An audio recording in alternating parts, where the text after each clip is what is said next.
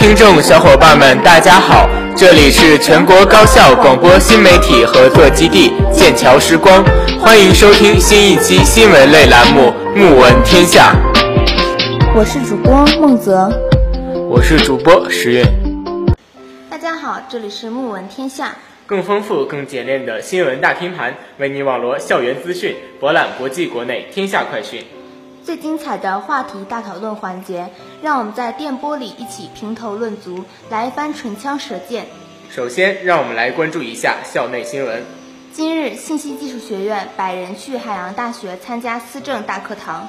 昨日，我校大雾弥漫，好似现实版的寂静岭。接下来，让我们来看一下国内新闻。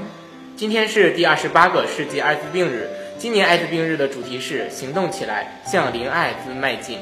据市疾控中心发布的二零一五年北京市艾滋病疫情及特点情况显示，今年一到十月，北京市报告艾滋病病例共三千一百八十一例，较去年同期增长了百分之八点五，经性传播的比例达到百分之九十六，其中超过七成为男男同性性行为人群。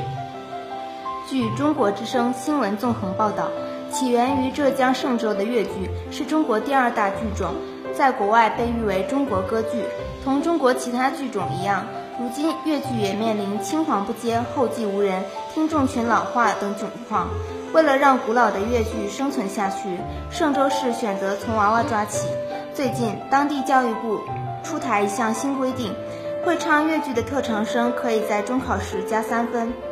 据近日调查，百分之七十五的家长无法提供孩子目前的身高，百分之九十七的家长不知道孩子生长发育的基本规律。而百分之三十的家长在孩子生长迟缓时盲目等待，固守晚长老观念。抽样调查显示，我国儿童矮小症发病率约为百分之三，在所有矮小人口中，三到十五岁需治疗的患者约有七百万。但目前我国每年因矮小到正规医疗机构就诊的儿童不到三十万名，真正接受合理治疗的矮小儿童不到三万名。总体治疗率严重偏低，而经测算，杭州市十五岁以下生长发育迟缓者高达四点五万人左右，治疗率不足百分之五。昨日上午，教育部召开新闻发布会，介绍《国家中长期教育改革和发展规划纲要》实施五周年来我国特殊教育的发展情况。记者了解到，未来我国将进一步加大特殊教育投入。建立健全残疾学生的国家课程标准，提高残疾学生的教学质量。“十三五”期间实现残疾学生十二年免费教育。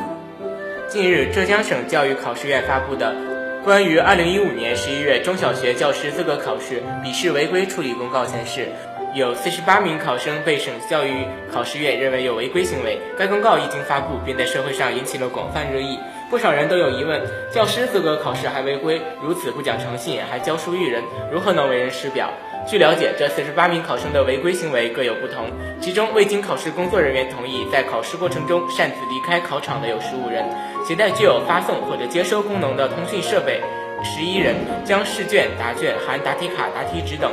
草稿纸等考试用纸带出考场的四人，携带与考试内容相关文字材料或者储存有考试内容相关资料的电子设备参加考试的有十七人，其他违反考场规则但尚未构成作弊行为的一人。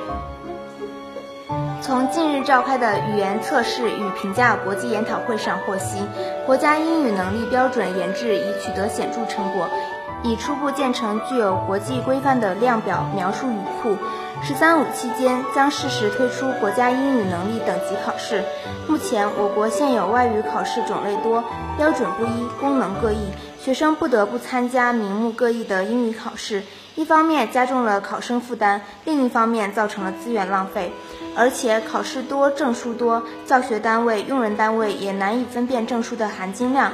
因此，我国外语基础教育与高等教育迫切需要有一个连贯的标准体系，一个各级各类英语学习、教学、测试的国家统一标准，保证命题的科学性、评分的一致性、组织的严密性、成绩具有可比性和可解释性。现在，我们把视线投向国际。韩国法务部出入境外国人政策本部二十七日发布数据，截至十月底，在韩外国留学生人数达到九点九一万，同比增长百分之十点三，其中中国留学生最多，接近六万人。随后依次为越南、蒙古国、日本和美国学生。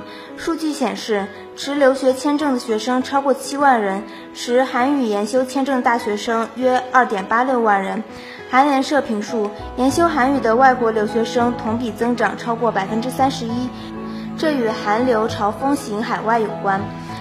另据统计，截至十月，在韩留居的外国人数多达一百八十九点五万多人，同比增长百分之六点五。十月共有一百三十八点九万人次的外国人入境韩国，同比增长百分之五点三。今日，东非肯尼亚首都内罗毕一所大学举办反恐演习，发生踩踏事故，造成一人死亡，二十多人受伤。校方表示，演习只在几处大楼举行，目的是要测试师生和学校遇到恐袭时的应变能力。演习并未预警，开始时枪声大作，师生误以为真的遭到恐怖袭击，匆忙逃命，发生踩踏。一名女职员从三楼跳下，不幸身亡。校方表示会负担师生的医药费，也会给受影响的师生做心理辅导。这所私立大学在内罗毕郊区，有五千多名学生。据联合国网站十一月三十日消息，联合国儿童基金会十一月三十日警告说，在尼泊尔，由于进口受阻，导致目前严重缺乏燃料、食物、药品和疫苗。该国三百万五岁以下儿童在寒冷的冬季面临着患病甚至死亡的危险。儿童基金会指出，目前尼泊尔政府在各地区药品商店的结核病疫苗已经完全耗尽，其他疫苗和抗生素的库存也非常低。据法新社报道，针对亚航 QZ8501 坠机事故的调查发现，导致事故发生的主要原因是组件故障。2014年12月28日，亚航 QZ8501 航班在从印尼泗水飞往新加坡途中坠毁在爪哇海域，机上162人无一生还。印尼官方公布亚洲航空 QZ8501 航班失事原因调查报告，调查认为天气状况不是飞机失事的原因。飞行员在备用法则下未能控制飞机状态。据美国中文网报道，感恩节本是一个温馨的节日，然而，美国加州州立大学富勒顿分校的两名中国留学生却在惨烈的车祸中一死一伤。据最新消息，死者是该校25岁中国留学生杨某，伤者则是该校女学生李某。中国学者联合会主席盛同学表示。他听说这件事情，并将此事告知了国际学生办公室，目前正在等待办公室人员的回复。据希腊欧联社通讯报道，十一月三十日，为了配合支持难民的安置工作，希腊华侨华人妇女会会长陈雪燕的组织下，将一千二百桶高脂牛奶送到了雅典难民物资捐赠接收站。华人华侨的善举受到了当地政府和民众的一致赞誉。据希腊华侨华人妇女会常务会长吴晓红介绍，今年以来，中东地区的大批难民为了躲避战争，举家经由希腊逃往欧洲各国。大量的难民涌入，为政府和社会带来了极大的压力，尤其是避难群人群中约占一半的儿童，迫切需要社会力量的参与和救助。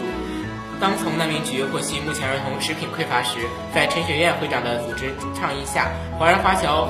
妇女会的姐妹们共同发起了向难民儿童献爱心的活动。接下来就是我们的话题大讨论环节。时运，你有没有打过网游英雄联盟啊？打过啊，这个游戏不是很火吗？比如说像周杰伦什么的明星，他们也在玩啊，还直播呢。告诉你，我的游戏技术还是很好的。再好也没有用啊，还比不上一个小学生呢。江西南昌一名十二岁男孩小新，因为擅长打游戏，获得某直播平台的青睐，之后成为实况主播，平均每日吸引五万至六万人上线收看，他的月收入高达三万元人民币。最近，小新使用新账号游玩，竟然以十八连胜的成绩晋升为大师级别，网友还帮他取了“幼年厂长”的称号，是不是特别牛啊？好吧，我也是自叹不如了。可是，一个小学生这么打游戏，他的家长就没反对吗？他的妈妈不但没有反对，还大力支持呢。不过这件事情也在社会上引起了广泛争议，所以我们今天的话题就是：我们应该如何理性对待网络打游戏呢？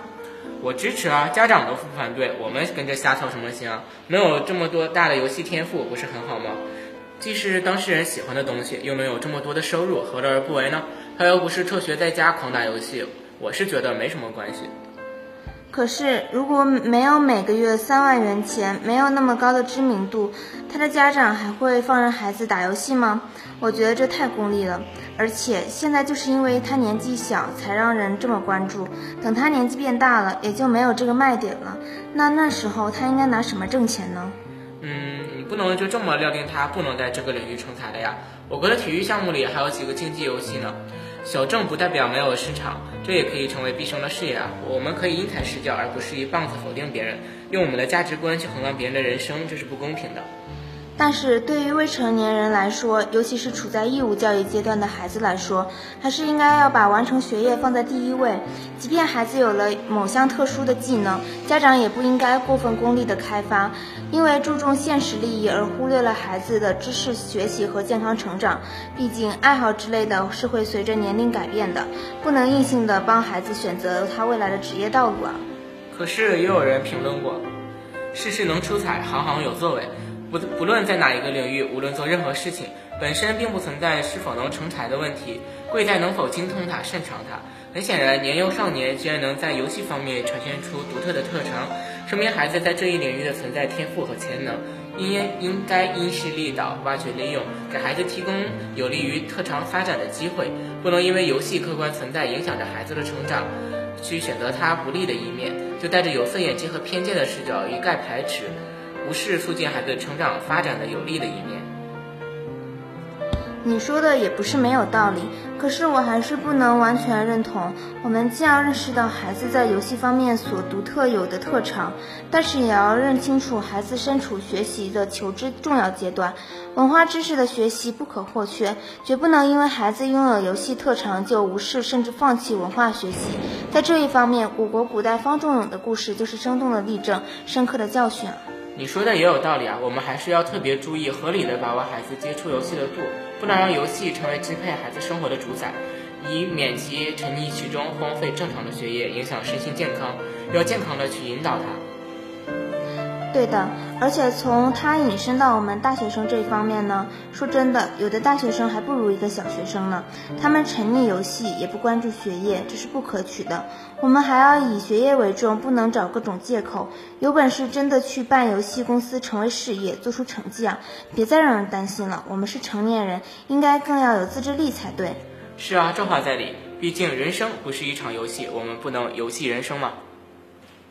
听众小伙伴们，如果对我们的话题大讨论感兴趣的话，不妨关注我们的微博账号“剑桥时光”，一起来参与我们的互动讨论吧。